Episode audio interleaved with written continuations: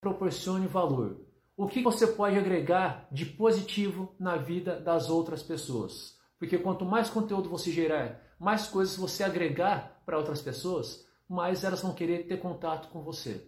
Então, proporcione valor. Transmita uma mensagem com excelentes técnicas de comunicação. Ou seja, cuidado com o teu tom de voz, cuidado com a tua postura, cuidado com a tua linha de raciocínio. Então, seja excelente na comunicação.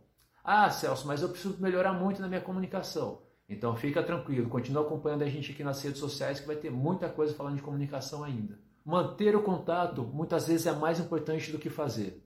Você deve ter feito muitos contatos nesses últimos tempos, correto? Mas com quantas pessoas você mantém esse contato? Com quantas pessoas você ainda entra em contato, manda um oi, um bom dia, uma boa tarde, uma boa noite, enfim, puxa algum assunto. Isso é fundamental. Então manter contato às vezes é mais importante do que fazer contato.